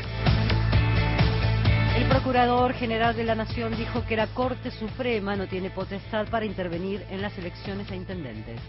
El Procurador General de la Nación, Eduardo Casal, dictaminó que la Corte Suprema no debe intervenir y decidir sobre la constitucionalidad de las reelecciones de los intendentes bonaerenses, sino que es competencia de la justicia de la provincia de Buenos Aires. La controversia comenzó cuando el presidente del Partido Política Abierta para la Integridad Social, Oscar Alba, envió un pedido a la Corte Suprema de Justicia para que suspendiera la reelección de 91 intendentes bonaerenses, porque hay una ley que limita las reelecciones de los intendentes y se sancionó durante el gobierno de María Eugenia Vidal, disponía esa ley que era posible una sola reelección. Esa norma se modificó a finales de 2021 cuando se les otorgó a los jefes comunales que estaban en ejercicio y ya habían sido reelegidos la chance de postularse para un mandato más. Finalmente, hoy el procurador se expidió a través de un dictamen en el que señaló que privilegió el respeto a las autonomías provinciales que exige que sean los magistrados locales los que intervengan en las causas de este tipo. Desde la capital bonaerense informó Fernanda Germanier para Radio Nacional. Eduardo Guado de Pedro viajó a la provincia de Tucumán a saludar al gobernador electo. El ministro del Interior de nuestro país, Guado de Pedro, estuvo anoche en la provincia de Tucumán y formó parte de los festejos del oficialismo. Felicitar al pueblo tucumano por la valentía y por la insistencia de seguir acompañando gobiernos peronistas y por no caer en la tentación del el discurso único y de la intervención judicial. Lo que pasó en Tucumán es importante. Es importante que sepamos que cuando no se pueden resol- resolver las discusiones en las urnas, no se puede ir a tocar la puerta del Poder Judicial. Micaela Alegre, Radio Nacional Tucumán, Mercedes Sosa. Espectáculos. La televisión pública estrena La llave a la eternidad. Sofía Martínez y los campeones abren la puerta al mundo íntimo del equipo para conocer cómo fue la preparación emocional y cómo se gestó la mentalidad que les permitió ganar la Copa en Qatar. El documental se emitirá desde el 13 de junio y todos los martes a las 22.30 horas. Datos del tiempo. En Tafí Viejo, temperatura 11 grados, humedad 45%, cielo despejado. En Buenos Aires la temperatura es de 13 grados 2 décimas, humedad 45%, cielo algo nublado. Informó la radio pública en todo el país. Más info en radionacional.com.ar. Tu verdad, tu identidad está en el diario Radio Nacional. Mario Weinfeld está en Nacional, la radio pública.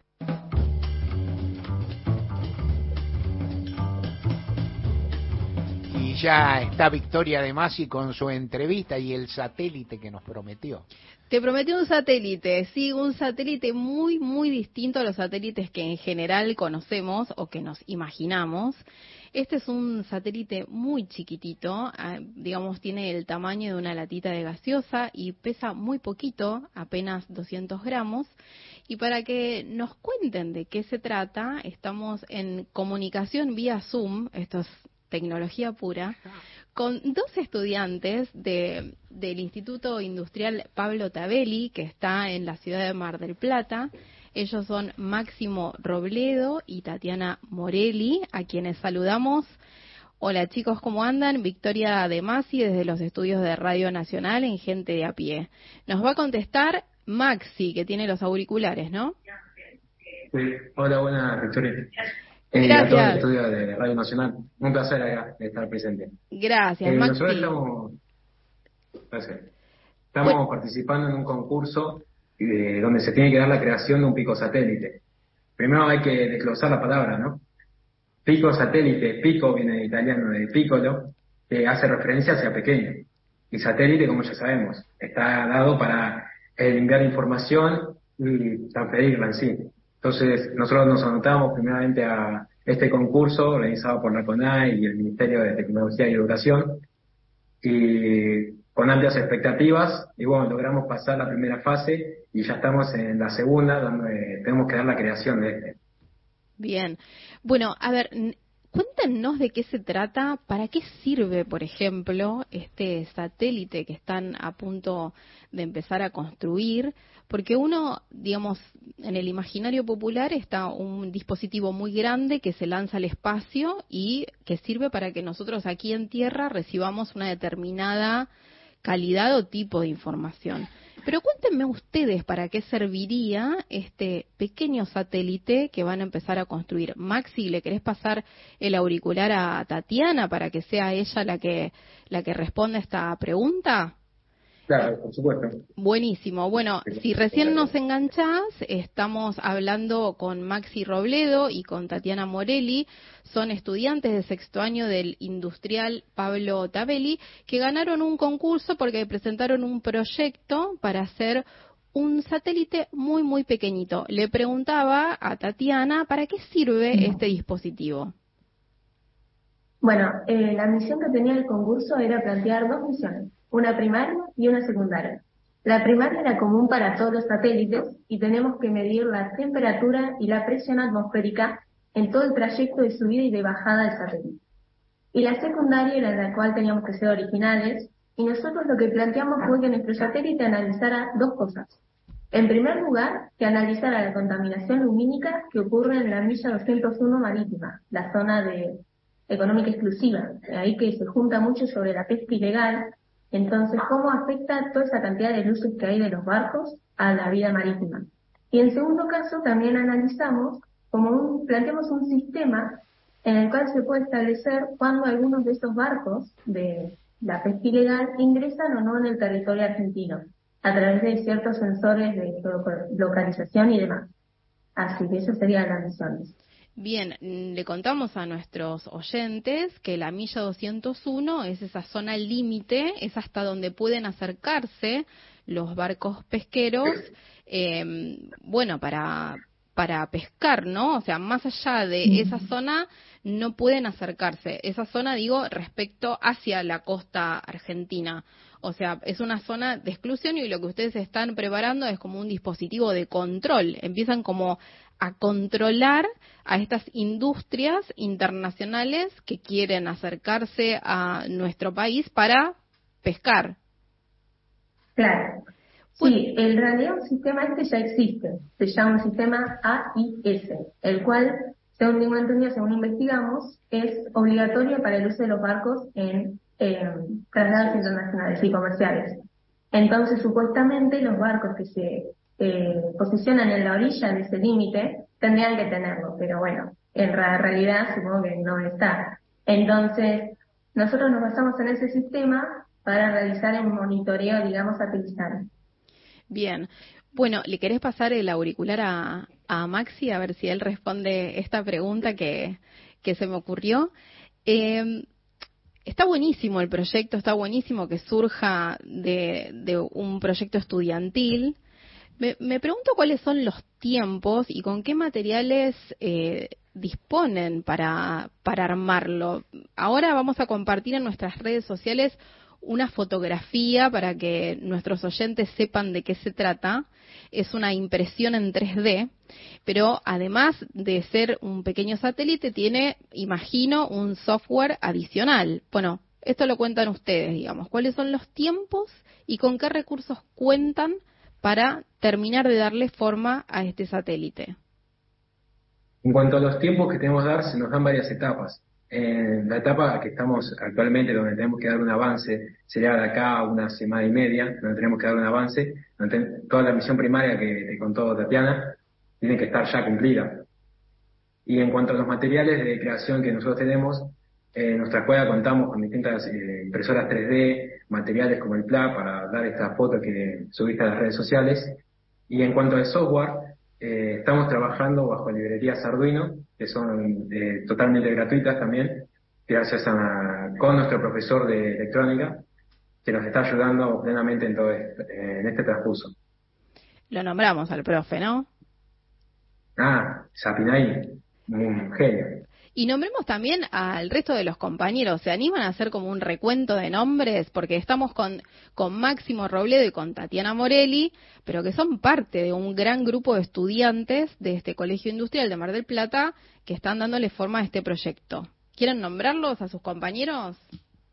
Dale. Vamos. Eh, todo nuestro grupo está conformado por un grupo oficial y un grupo suplente. El grupo oficial sería eh, Tatiana, yo, Antonelli que es otro compañero encargado más del sistema de descenso, con Juárez, otro compañero, y también eh, Bernardo Livio, que está encargado de la electrónica y programación. Después están todo el equipo suplente, que contamos apoyo de casi todos los alumnos de sexto. Y con, en cuanto a nuestros profesores, está nuestro profesor a cargo, el gran Marquito Verón. También contamos con nuestro equipo directivo, que también nos apoya en cuanto a impresión 3D como Fernando Mayo, que siempre nos está ayudando, dando una mano en la impresión, con también Gustavo Favero, que es el, director de la institución. Bien.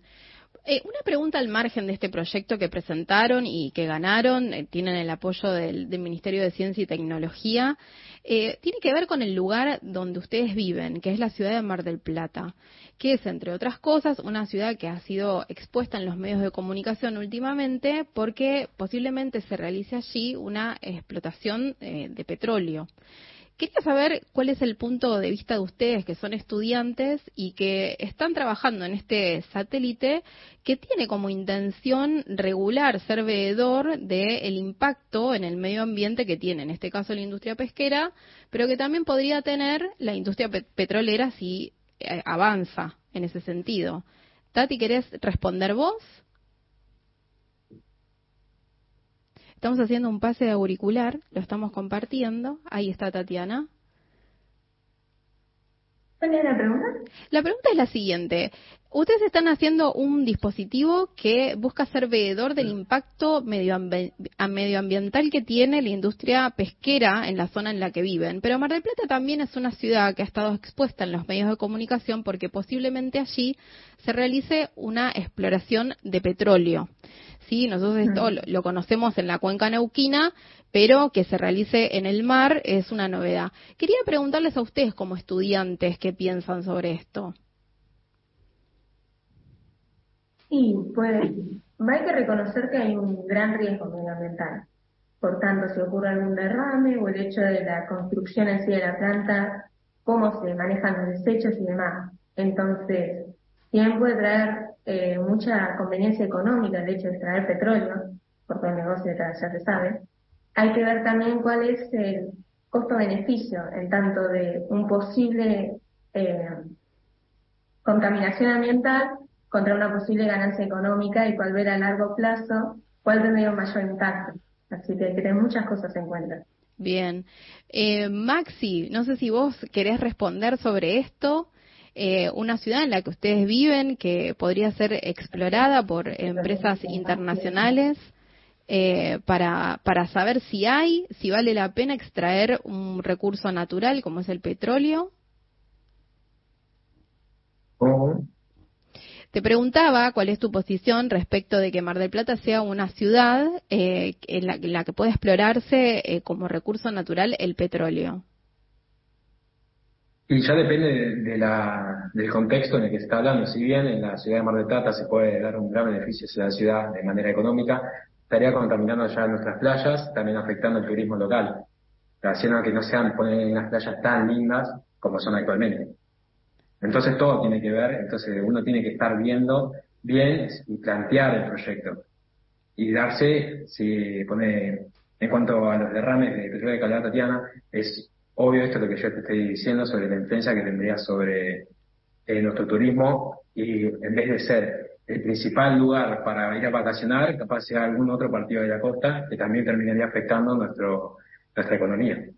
Bien, perfecto. Les voy a hacer una pregunta odiosa, que es la que nos hacían cuando a nosotros que, bueno, yo tengo 40 años, ¿no? Pero cuando tenían la edad de ustedes me la hacían mucho esta pregunta. Están en sexto año de, del, industrial, pueden hacer un año más, incluso me contaban, hasta séptimo. Quería saber qué se les ocurre, eh, qué carrera seguir cuando terminen el secundario. En cuanto a mí, yo pensaba seguir ingeniería en, eh, aeroespacial, ya sea en la Universidad de la, la UTN o ya pensando pedir una beca afuera. ¿Una beca fuera dónde? ¿Qué tipo de beca te interesa y dónde te gustaría estudiar? Eh, en el MIT me gustaría estudiar, Bien, bueno, en. Estados Unidos. bien. ¿Y después volver o te quedas allá? Y seguramente vaya a volver por cuestiones familiares, pero en sí me gustaría conocer primeramente y después eh, ubicarme en algún lugar y quedarme ahí. Bien, perfecto. Me gustaría saber qué piensa Tatiana sobre su futuro. Si le puedes pasar el auricular para que sea ella la, la que responda. Les decía a los chicos que a nosotros cuando teníamos su edad, ellos tienen 17 años, nos hacen una pregunta bastante odiosa que es difícil de responder cuando, cuando somos adolescentes, que es ¿qué querés ser cuando seas grande? ¿Qué querés estudiar? ¿Vos, Tatiana, ya lo tenés decidido? Sí, yo la verdad que lo que tengo planeado hacer es intentar entrar en el Instituto del Balseiro, acá en Argentina, para estudiar ingeniería nuclear. Y para hacer eso lo que se hace es conseguir la beca, primero tenés que tener tres años de un estudio de ingeniería. Entonces, me gustaría, me interesa más la ingeniería electrónica, eléctrica digo, así que supongo que estudiaré ingeniería eléctrica y si logro entrar, eh, seguiré con ingeniería nuclear. Y si no, seguiré con la eléctrica. Bueno, estuvimos hablando con Maxi Robledo y con Tatiana Morelli. Ellos son estudiantes del Instituto Tabeli de Mar del Plata. Hicieron un eh, dispositivo, un satélite muy chiquitito. Están terminando de trabajarlo. Les agradecemos muchísimo, chicos, por esta entrevista con gente de a pie y les deseamos lo mejor desde Radio Nacional. Muchísimas gracias por la oportunidad de hablar y les agradecemos un montón los dos. Chao, gracias. Chao, gracias. Victoria de Masi, una preciosa entrevista que me trae. Esta, vi que está saludando, está saludando por el Zoom a, a, a, a la, a la y el entrevistado y me trae que me trae recuerdos del momento que laburamos nosotros, paso que le hicimos radio por Zoom y que fue al principio, bueno, una reconciliación, algo, y después se hizo muy difícil y muy arduo, porque estar todo el tiempo con el Zoom es, es complicado, bueno, nos hicimos muy duchos, inventamos cada cosa, lo que laburamos, y qué sé yo, este, bueno, y tuvo, y sirvió para, bueno, para cubrir dificultades en tiempo de pandemia, y qué sé yo, no tengo registro de una entrevista en la que le pasase, pasaban los auriculares. Es la primera vez O sea, que le pasa. Esto, esto inno- innovó una técnica, apareció algo. Sí. Esto, que me pareció fantástico, sí, me pareció fantástico. El tema es que me lo avisaron unos minutos antes de arrancar. Claro, no, y estuvo bárbaro, bárbaro. y A mí me gusta porque acá en Gente de a pie yo experimento con diferentes formatos de entrevista. Claro. Sí, siempre aparece algo nuevo, una técnica nueva que hay que afinar. Y está bien. Sí, está bárbaro. Y es muy lindo y todos aprendemos. Nosotros hemos tenido acá, aparte hemos hecho entrevistas lindas de todo tipo. Hemos hecho, hay un momento en que estamos trabajando, que estamos varios por Zoom y acá en el estudio este, Mariana.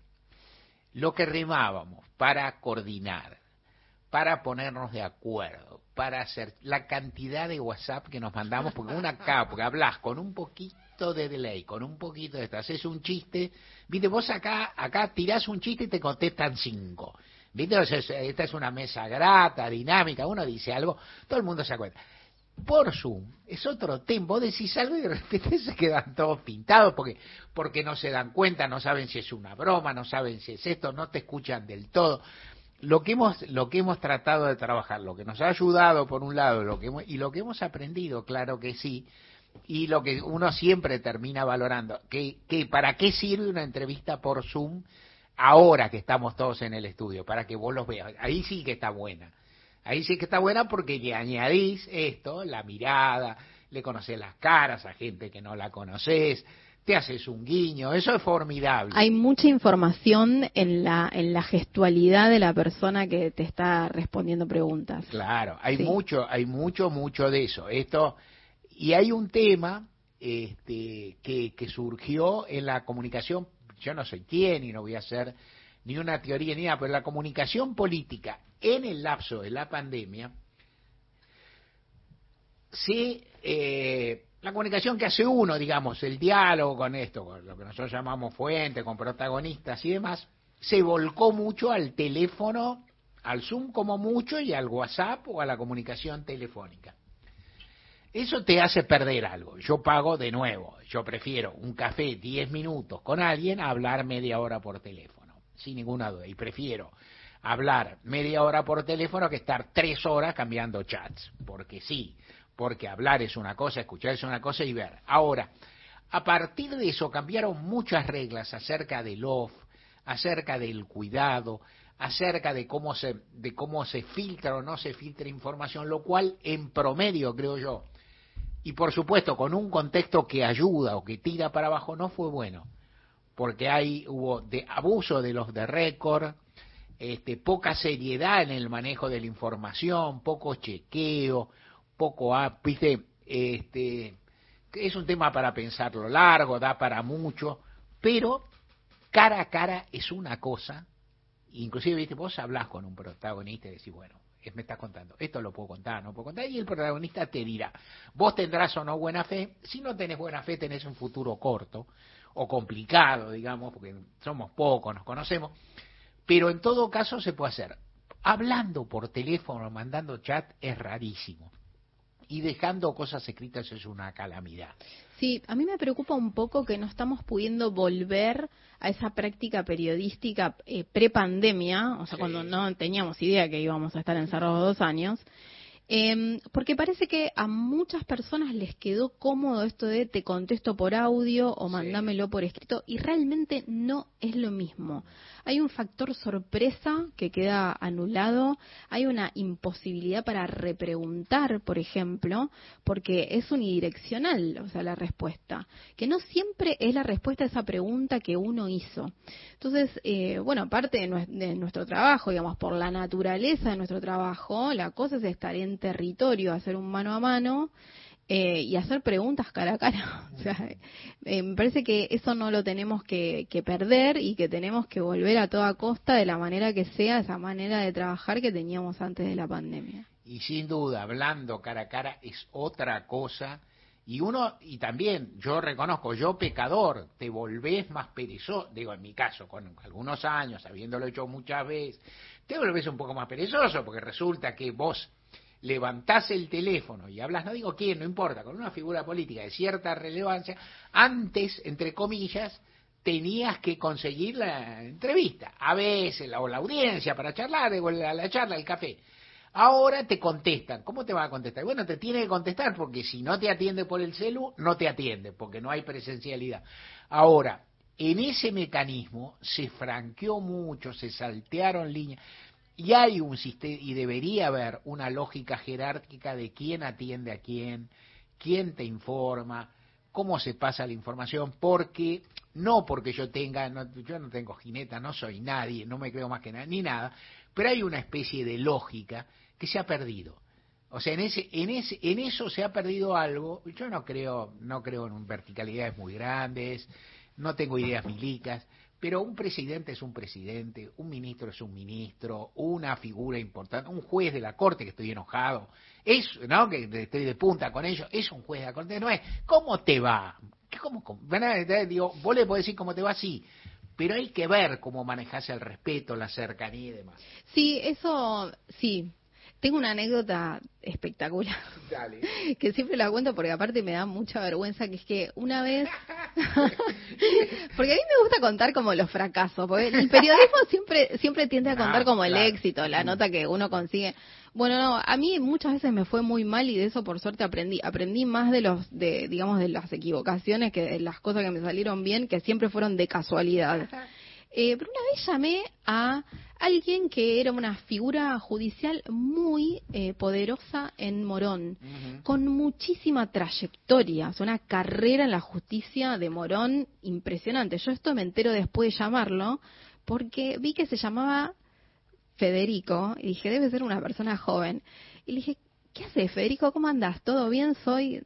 Y el tipo me reputió porque, claro, le parecía que era una falta de respeto total y desde ese momento, no importa si yo sé que del otro lado tengo una persona joven, pregunto si puedo tutear. Claro. Eso a mí me, digamos, me sentó un precedente que me cambió la manera de relacionarme con las fuentes y que también te posiciona en un lugar que es mucho más cómodo para preguntar. Vamos eh, a la tanda que todavía vemos y si tenemos tiempo le sigo el diálogo a, a Victoria de Masi en esto y si no nos vamos. Pero por ahora la tanda. De lunes a viernes. De 15 a 17, Gente de a pie, con Mario Weinfeld. Radio Nacional te acompaña. Lunes a viernes. De 7 a 10. Darío Villarroel, pase lo que pase. De 10 a 12. Gisela Busanichi. Carlos Fulanovsky. Ahí vamos. Ahí vamos. De 13 a 15. Federica País. Mario Giorgi. Radio País. De 15 a 17. Mario Weinfeld, gente de a pie. De 17 a 19. Luisa Balmagia, Encuentro Nacional. Lunes a jueves a las 23. Horacio en Bonn. En cuerpo y alma. La radio pública, una marca en tu vida. Nacional. Marca País. Mario Weinfeld está en Nacional, la radio pública.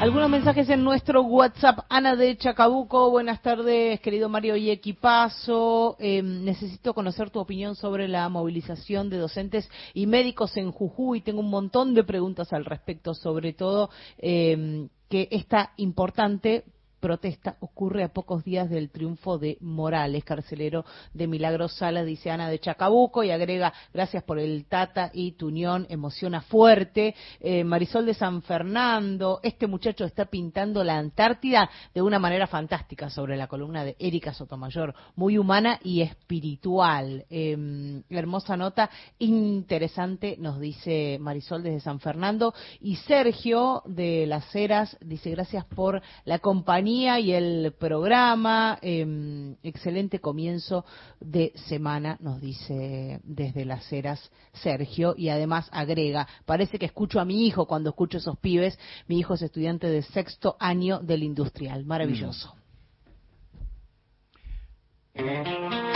Mario Weinfeld y un gran equipo hacen gente de a pie.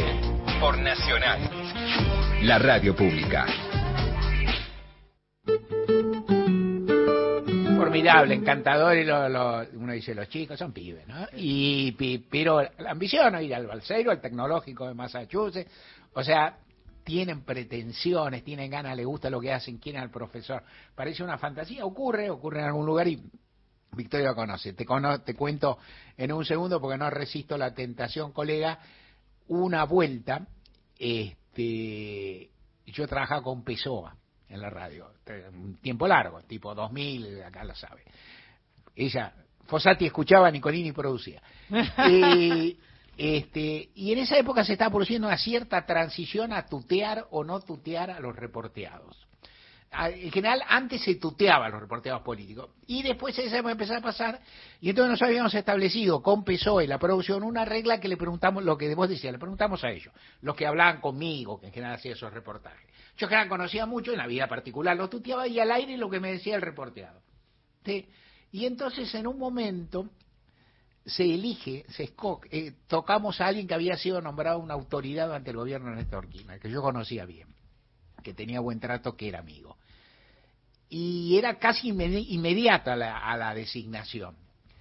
Y entonces le, pido a la producción que le diga, y el, el entrevistado dice que quiere que lo trate usted, lo que era raro, porque es muy amigo. Y entonces yo lo saludo y digo, ¿cómo le va fulano? Bien. Digo, lo felicito, fulano, bien. Y entonces empezó a que es un as de la radio, dice, acá pasa algo raro. Digo, ¿qué pasa? No sé, pero acá hay algo raro. Hay algo que no está bien. Empezó a, aparte se hinchaba rápido, digamos. Hay algo que no está bien. Y entonces yo lo pesco al aire y digo, ¿sabes lo que pasa? Yo al ministro lo conozco. Hace muchos años. Y entonces nos estamos tratando de usted, pero hay una relación anterior. Y entonces él se calmó. Pero el oído de él registró que entre nosotros había algo que el otro había elegido y nos salió raro, raro, fue lindísimo, pero eso habla también de personas. Nosotros nos vamos con el comienzo de la buena Sí. música apenas, Fossati agradeciendo y volvemos mañana de 3 a 5. Gustavo Cerati y esta introducción de Cactus.